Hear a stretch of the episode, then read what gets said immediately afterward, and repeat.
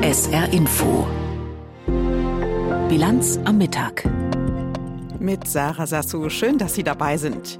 Kaum ist die EU-Mission zum Schutz von Handelsschiffen im Roten Meer offiziell gestartet, hat das deutsche Kriegsschiff Hessen auch schon zwei feindliche Drohnen abgeschossen. Im Interview erklärt RAF-Experte Butz Peters, wie es die Terroristin Daniela Klette geschafft hat, 30 Jahre lang im Untergrund zu leben.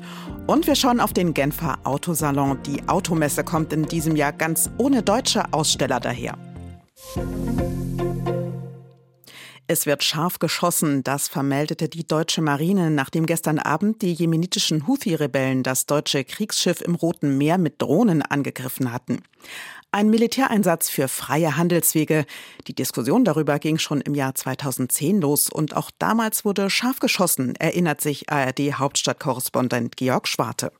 Ich bedauere diesen Rücktritt aufs allerhärteste. Der Kanzlerin verrutschte damals vor Schreck die Grammatik. Vor knapp 14 Jahren passierte, was es in der Bundesrepublik bis dahin nie gegeben hatte. Ein Bundespräsident trat zurück. Ich erkläre hiermit meinen Rücktritt vom Amt des Bundespräsidenten.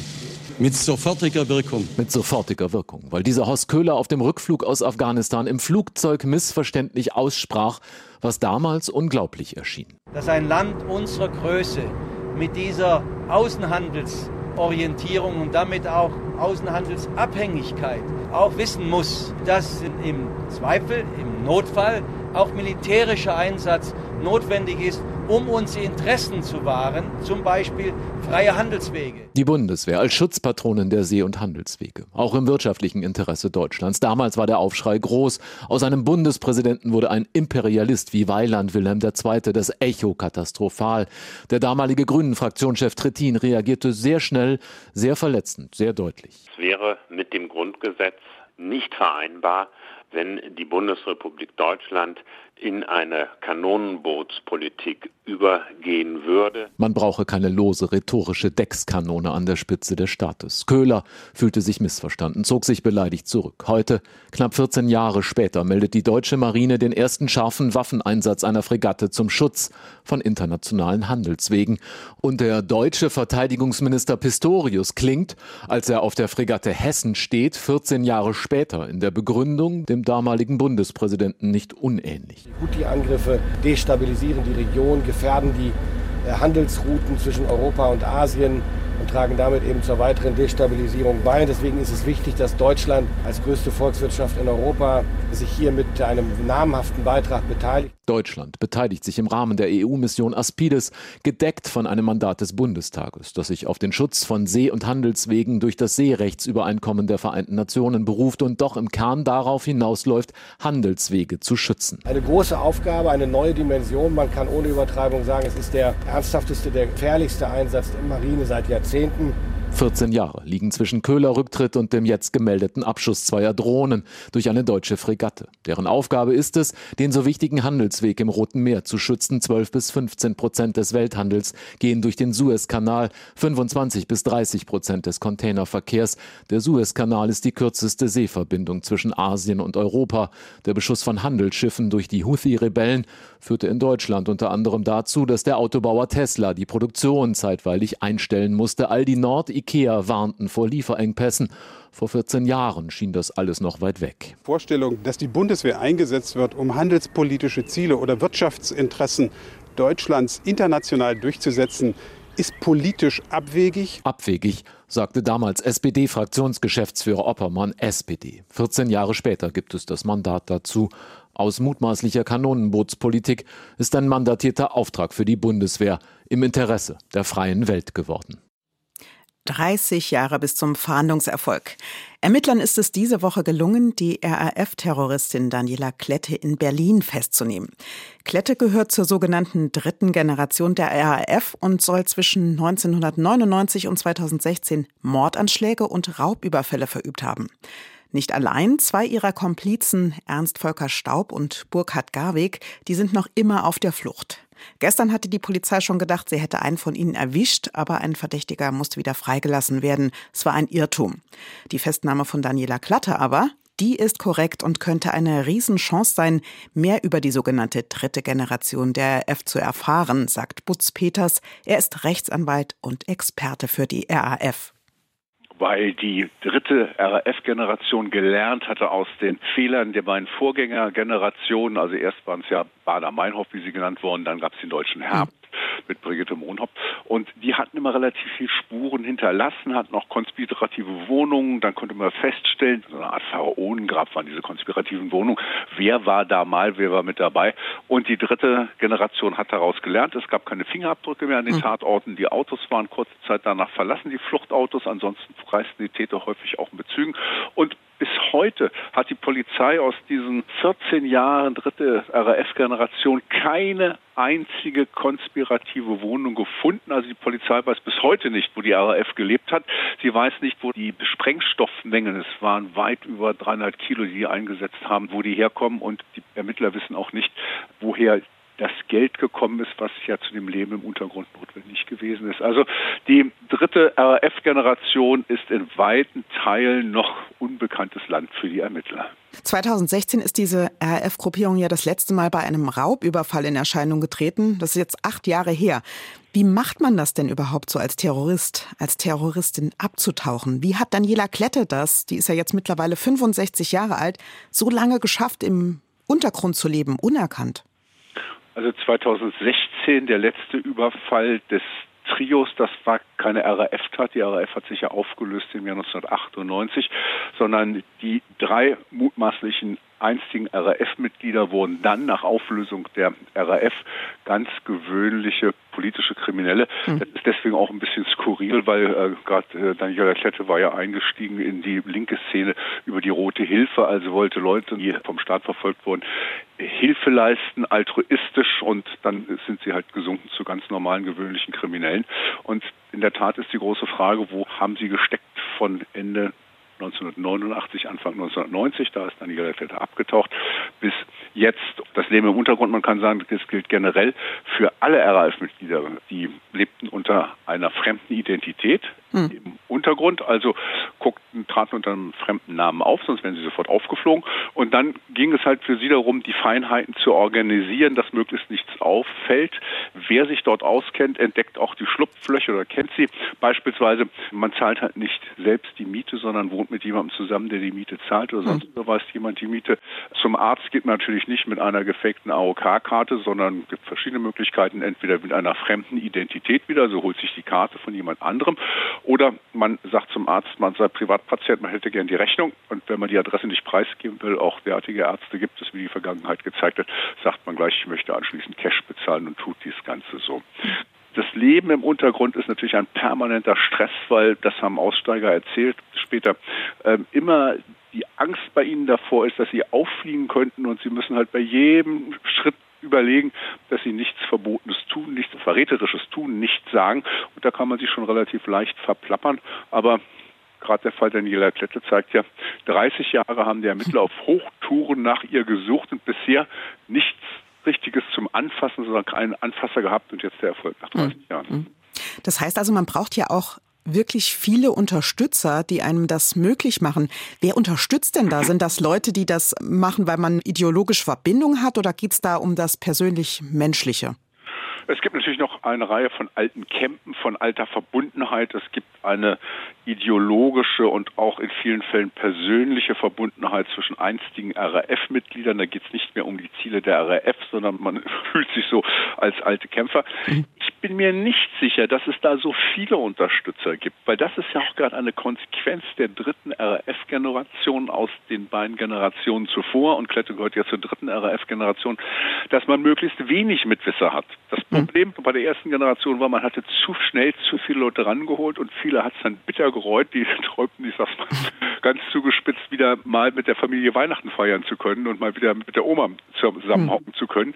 Und die litten, je länger sie im Untergrund lebten, höllisch darunter, dass sie ganzen sozialen Kontakte, die sie zuvor hatten, kappen mussten. Und dann ist natürlich so ein ganz spezielles Umfeld entstanden, halt in der Gruppe, in der man nur verkehren durfte. Und die dritte Generation hat sehr sich abgeschottet gegenüber anderen, ist nicht aufgetreten, weil das Risiko, dass jemand dort sie verrät, natürlich extrem groß ist. Dieses Risiko kann daher kommen, dass jemand Geld bekommt. Für die Festnahme von Daniela hätte man mhm. beispielsweise bis zu 150.000 Euro ausgesetzt. Oder aber, dass man sich mit einem Helfeshelfer also der Betreffende, irgendwann mal in die Wolle bekommt oder auch vielleicht der Helfeshelfer eines Tages einsieht, was da für Morde verübt worden sind und dann zur Polizei geht. Also ich glaube, die Anzahl der Unterstützer wird relativ gering sein. Es muss, das steht fest, Unterstützer gegeben haben, aber vielleicht nur ganz, ganz wenige. Jetzt, wo Daniela Klette ja festgenommen wurde, besteht natürlich auch die Chance, dass sie redet, also dass man jetzt wirklich mal Einblicke erhält in diese dritte Generation. Für wie realistisch halten Sie das? Es ist schwer zu sagen. Also bisher hat sie ja nichts gesagt. Und die beiden RAF-Frauen, die aus der dritten Generation verhaftet wurden, mehr Festnahmen hat es nicht gegeben, die wurden praktisch aus der laufenden Kommandoebene heraus verhaftet und die sagten nichts. War einmal Eva Haule und zum anderen Birgit Hogefeld und die sagten nichts. Eine Verhaftung war 86, die andere waren 93. Jetzt haben wir eine andere Situation, nämlich die Situation, dass ja seit vielen Jahren versucht hat, so jedenfalls bisherigen Erkenntnisse, Frau Klette versucht hat, bürgerlich zu leben. Hm. Vielleicht sieht sie es als Chance und packt aus. Jedenfalls Vorbilder gibt es dort nicht, was die dritte Generation anbelangt. Aber es wäre, denke ich, ein wichtiger Punkt nicht nur für die Justiz, dass man bei neuen bislang ziemlich komplett ungeklärten Morden mal Licht ins Dunkel bringt. Es wäre wichtig auch für die Zeitgeschichte und natürlich ganz besonders wichtig für die Angehörigen der neuen Mordopfer, die überhaupt nichts bisher wissen, wie es zu der Tat gekommen ist sagt Butz Peters, Rechtsanwalt und RAF-Experte. Das Gespräch haben wir kurz vor der Sendung aufgezeichnet. US-Präsident Joe Biden hat die Vorwahlen in Michigan gewonnen. Wieso das für ihn nicht wirklich ein Grund zur Freude ist, hören Sie nach den Nachrichten mit Peter Weizmann.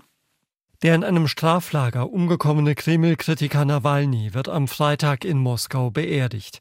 Wie Nawalnys Unterstützer am Vormittag bekannt gaben, ist übermorgen zunächst eine Trauerfeier in einer Kirche und anschließend die Beisetzung des Leichnams geplant. Zuvor hatten die Anhänger Nawalnys tagelang nach einem Ort für die Trauerfeier gesucht und beklagt, dass sie dabei von russischen Behörden behindert wurden.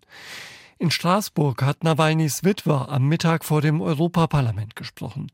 Julia Nawalnaja hat den russischen Präsidenten Putin dabei als Chef einer kriminellen Bande bezeichnet.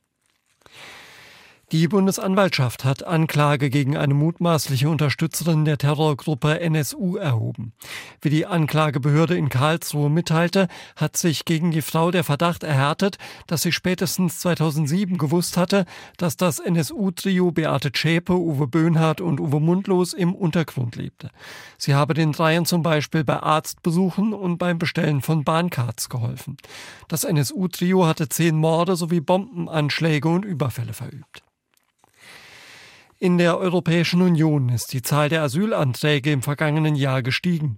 Nach Angaben der EU-Asylagentur liegt das Plus gegenüber 2022 um 18 Prozent.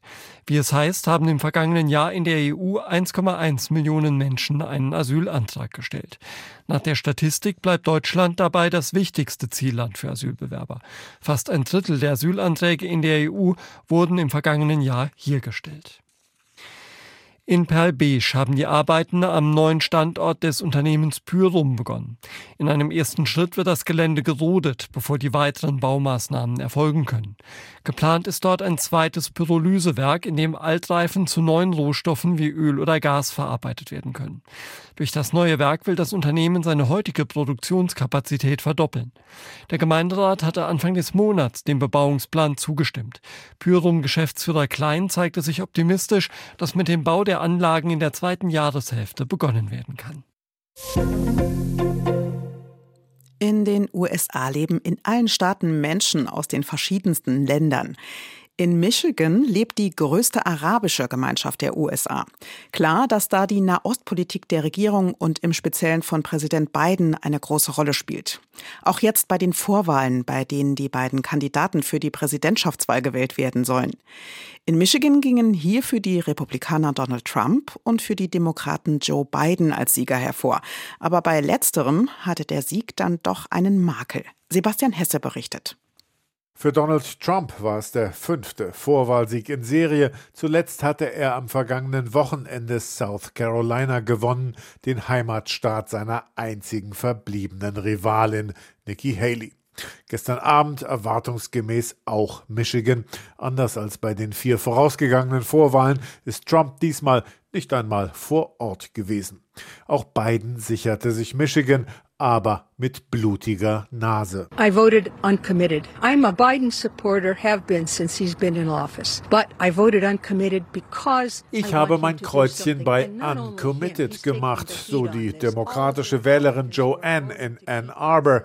Uncommitted, zu Deutsch etwa neutral, war in Michigan der Politbegriff des Tages.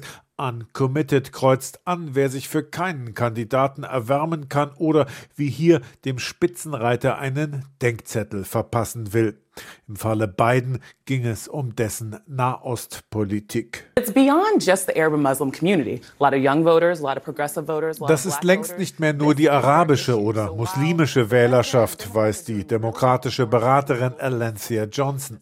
Der progressive Flügel der Partei hatte dazu aufgerufen, Biden mit möglichst vielen uncommitted Stimmen einen Denkzettel zu verpassen und ihn zu einer härteren Gangart gegenüber der Netanyahu-Regierung in Israel zu drängen. This is not a vote against the president, but this is a vote for reaffirming that es geht darum zu bekräftigen, dass die USA auf Seiten der Menschenrechte stehen und für die Würde der Palästinenser eintreten, betont Abraham Ayash, der Demokrat ist Muslim und Abgeordneter im Landtag von Michigan. Die Kampagne, die er unterstützt, hatte sich zum Ziel gesetzt, mit rund 10.000 an Committed Stimmen ein Zeichen zu setzen. Dieses Ziel hat sie eindrucksvoll um ein Vielfaches übertroffen. Und das dürfte das beiden Lager nervös machen. Im Wechselwählerstaat Michigan können Stimmen im fünfstelligen Bereich wahlentscheidend sein bei der Präsidentschaftswahl. 2016 gewann Trump hier mit einem 11.000 Stimmen Vorsprung vor Hillary Clinton. 2020 verlor er hier gegen Biden, der rund 154.000 Stimmen Vorsprung hatte. Well, I think he's got to get aid flowing back into Gaza, even if that's our own military. He needs to make sure that he's calling Biden muss jetzt wieder Hilfsgüter nach Gaza liefern, zur Not mit Hilfe des US-Militärs, rät Roe Canner, demokratischer Kongressabgeordneter aus Kalifornien. Er muss auf eine dauerhafte Waffenruhe und die Freilassung der restlichen Geiseln drängen. Nur so seien die Protestwähler von Michigan und Gleichgesinnte in anderen Staaten zurückzugewinnen. Der US-Präsident müsse im Nahen Osten das Sagen behalten angesichts der massiven Militärhilfe, die Amerika den Israelis leistet. The United States President needs to be calling the shots, uh, given that we are providing so much of the military, not uh, Bibi Netanyahu. Die Vorwahlen in Michigan. Sebastian Hesse berichtete. Bundesfinanzminister Christian Lindner, der hatte in den vergangenen Monaten einige schwierige Themen auf dem Tisch. Stichwort Haushalt 24. Die sind ja längst noch nicht alle gelöst, aber jetzt steht erstmal die Weltpolitik auf seiner Agenda. Die Finanzminister der G20-Staaten, also der führenden Industrienationen und der Schwellenländer, sowie die Notenbankchefs, die kommen heute in Sao Paulo zusammen. Worum es bei dem Treffen in Brasilien geht, weiß Ina Rotscheid ergibt sich als die selbsternannte Stimme der Länder des globalen Südens. Bereits zu Beginn seines G20-Vorsitzes hatte der brasilianische Präsident Lula da Silva deutlich gemacht, was er will. Ungleichheit, Armut und Hunger in der Welt reduzieren, den Klimaschutz vorantreiben und die internationalen Organisationen so reformieren, dass die Entwicklungs- und Schwellenländer dort mehr Gewicht haben. Was nach dem Zweiten Weltkrieg mit dem Bretton Woods-System geschaffen wurde, funktioniert so nicht mehr. Die Weltbank, der Internationale Währungsfonds, der UN-Sicherheitsrat, sie spiegeln die Realität von 1945 wider. Wenn wir das nicht ändern, wird die Welt die gleiche bleiben. Die Reichen bleiben reich und die Armen bleiben arm. Immerhin, seit diesem Gipfel sitzt die Afrikanische Union mit am Tisch der G20, aber das könne nur ein erster Schritt sein, so Lula. Es brauche auch eine Entschuldung, denn die Entwicklungsländer litten unter der Schuldendienstlast, so der für Wirtschaft und Finanzen zuständige Minister Fernando Haddad im Vorfeld. Die globale Ungleichheit von Vermögen und Einkommen hat ein inakzeptables Maß erreicht. Die finanziellen und monetären Bedingungen verschlechtern sich und niemand weiß genau, wie lange das noch so gehen wird. Die zunehmende Überschuldung von Ländern ist ein globales Problem und wir brauchen ein Schuldenregulierungssystem, das schnell und flexibel ist, so wie es sein sollte. Die globale ökonomische Ungleichheit steht als Thema direkt heute Vormittag auf dem Programm der G20. Grundsätzlich sei man sich da auch einig, so ein deutscher Regierungsvertreter im Vorfeld, dass die Schwellen- und Entwicklungsländer besonders negativ betroffen seien. Bereits in der vergangenen Woche hatte Annalena Baerbock das Thema auch beim Außenministertreffen der G20 in Rio de Janeiro angesprochen. Denn heute zahlten ausgerechnet die Länder, die am stärksten von der Klimakrise betroffen sind, die höchsten Zinsen. Das ist zutiefst ungerecht. Das Risiko von Naturkatastrophen treibt die Finanzierungskosten insbesondere von Inselstaaten wie Fidschi oder auch die Philippinen ins Unermessliche. Genau dann können sie nötige finanzielle und wirtschaftliche Investitionen nicht mehr tätigen. Deswegen braucht es stärkere und effizientere Entwicklungsbanken, die Klimaschutz in den Mittelpunkt ihrer Arbeit stellen. Dass sich die Risiken für die Weltwirtschaft durch die geopolitischen Konflikte erhöht haben, auch darüber ist man sich bei den G20 einig. Allerdings will Gastgeber Brasilien Reizthemen wie den Krieg in der Ukraine und Nahost bei dem anstehenden Treffen ausklammern. Erst gestern hatte die amerikanische Finanzministerin Janet Yellen eine Freisetzung der vom Westen eingefrorenen russischen Vermögen gefordert. Über den Umgang mit den rund 300 Milliarden Dollar herrscht Uneinigkeit. Es ist dringend notwendig, um den Widerstand und den langfristigen Wiederaufbau der Ukraine zu unterstützen. Es wäre eine deutliche Ansage des Westens und es würde Russland verdeutlichen, dass es den Krieg nicht gewinnen kann, indem es ihn verlängert. Für Deutschland reist Finanzminister Christian Lindner nach Sao Paulo. Begleitet wird er vom Präsidenten der Bundesbank Joachim Nagel. Der brasilianische Finanzminister Fernando Haddad wird an dem G20-Treffen voraussichtlich nicht persönlich teilnehmen. Er hat Corona. Mehr Hilfe für besonders arme Länder. Darum soll es also beim Treffen der G20-Finanzminister im brasilianischen Sao Paulo diese Woche gehen. Genf, das ist die Schweizer Stadt, von der aus man den Mont Blanc, den höchsten Berg Europas, sehen kann. Und vor dieser schicken Kulisse war es jahrelang ein Muss für die Autohersteller, dort ihre Neuheiten zu präsentieren. Dieses Jahr feiert die Messe 100-jähriges Bestehen und ausgerechnet jetzt fragen sich viele, wird es vielleicht in diesem Jahr die letzte Ausgabe des Genfer Autosalons sein? Denn Porsche, Audi und Co. nehmen gar nicht erst teil. Was bleibt, ist viel Platz für Oldtimer und für die Chinesen. Aus Genf berichtet Katrin Hondel.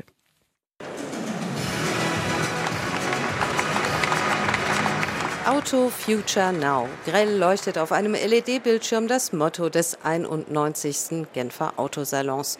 Und zur VIP-Eröffnungszeremonie am Dienstag richtet der Schweizer Verkehrsminister Albert Rösti erst einmal warme Worte an die lieben Gäste aus dem Ausland. Dear foreign guests, I would like to thank you Allzu viele sind es nicht. 2019 beim letzten Mal waren noch gut 100 Aussteller präsent. Jetzt sind es knapp 30. Wo früher das Who is Who der Autobranche zusammenkam, sind Mercedes, Porsche, BMW und Co. nicht dabei.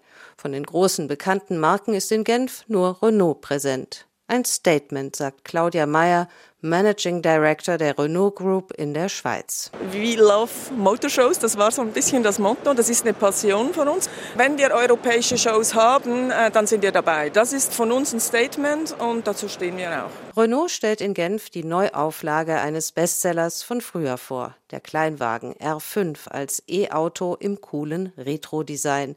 Ab dem Herbst soll der vollelektrische Renault 5 zu einem Grundpreis von 25.000 Euro zu haben sein als erschwingliche europäische Alternative zur Konkurrenz aus China. Man muss das sehr seriös nehmen.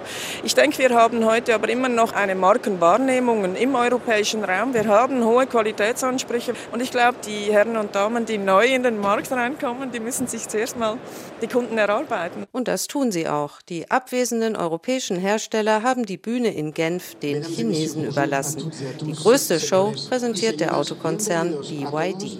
Ladies and gentlemen, welcome to the BYD exhibition stand at the Geneva International Motor Show. BYD zeigt auf der Messe gleich drei neue Modelle für den europäischen Markt. Darunter einen fetten SUV mit vier E-Motoren der Marke Yangwang. den U8, der sich in der Messehalle spektakulär auf der Stelle dreht. Ja, das ist schon einiges dabei, was für Europa ganz neu ist. Sagt Ralf C. Kaiser, der deutsche Kommunikationschef von BYD. Für uns ist es ganz wichtig, unsere Marke und unsere Produkte zeigen zu können. Sicherlich kennt noch nicht jeder BYD. Und wir hoffen, dass wir mit Genf sicherlich ein wenig daran ändern können. Der chinesische Autokonzern will sich in Europa etablieren und investiert. 2025 eröffnet in Ungarn eine Fabrik. Dass die Genfer Automesse nach vier Jahren Pause nun sehr viel kleiner ist, statt früher über 600.000 Besuchern werden höchstens 200.000 erwartet, stört den BYD-Sprecher nicht. Messen haben auch immer eine Attraktion. Für uns ist es äh, ein Highlight im Jahr, wie die IAA auch ein Highlight ist. Pariser Autosalon vielleicht noch ein Highlight. Aber es ist alles auf einer ganz anderen Skala, als es vielleicht vor vielen Jahren noch der Fall war. Wir haben auch alternative Konzepte Verbrauchern unsere Autos näher zu bringen, Autos zu zeigen. BYD ist auch Sponsor der Fußball-Europameisterschaft. Die UEFA brachte zum Dank an den chinesischen Autokonzern sogar den Pokal zum Fototermin in die Genfer Messehalle. Der einzige europäische Autobauer dort, Renault, startete unterdessen einen Aufruf an die abwesenden Kollegen. Die europäischen Hersteller von E-Autos, so forderte Renault-Chef Luca de Meo, sollten mehr zusammenarbeiten, um sich gegen die Konkurrenz aus China zu behaupten. Die Bühne beim Genfer Autosalon gehört den Chinesen. Katrin Hondel berichtete. Schauen wir noch aufs Wetter. Eine Chance auf ein bisschen Sonne gibt es für heute noch stellenweise im Saarland. Und dann nach einer sternenklaren Nacht bei eisigen 2 bis minus 3 Grad zieht morgen erstmal wieder Nebel auf, aber wenn der weg ist, dann soll uns strahlender Sonnenschein erwarten. Das sind doch schöne Aussichten. Und damit verabschiede ich mich. Das war die Bilanz am Mittag. Ich bin Sarah Sasso. SR Info Auslandspresseschau die Äußerungen des französischen Präsidenten Macron zu einer möglichen Entsendung von NATO-Bodentruppen in die Ukraine beschäftigen auch die Kommentatoren der internationalen Presse. Die französische Zeitung Libération spricht von einem Zeichen der Abschreckung.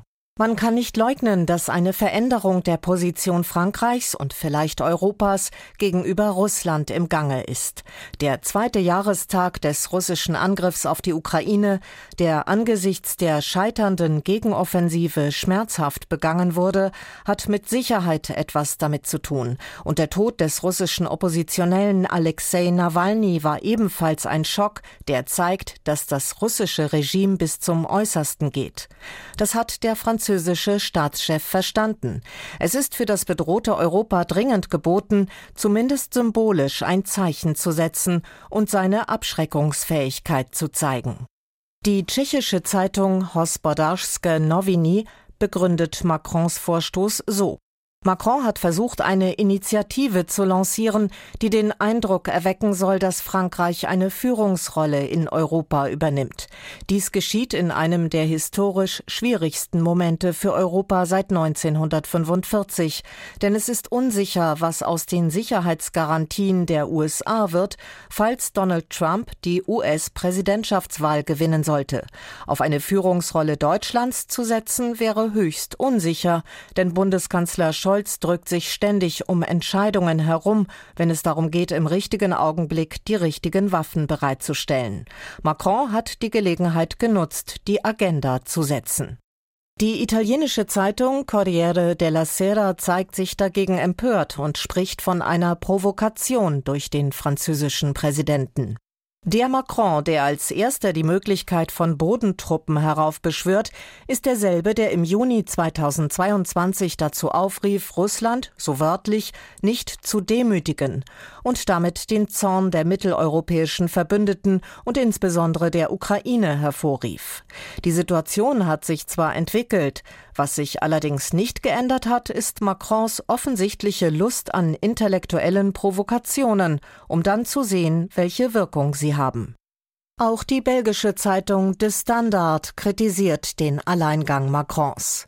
Wagt es Europa, ein Szenario in Betracht zu ziehen, in dem Kiew nur noch durch die Entsendung westlicher Truppen gerettet werden kann? Bevor es soweit kommt, kann noch viel mehr als bisher für die Ukraine getan werden, vor allem durch Frankreich. Das Land, das sich rühmt, Europa unter seinem Nuklearschirm schützen zu können, wenn sich die USA zurückziehen sollten, steht bei effektiven Waffenlieferungen an die Ukraine hinten an.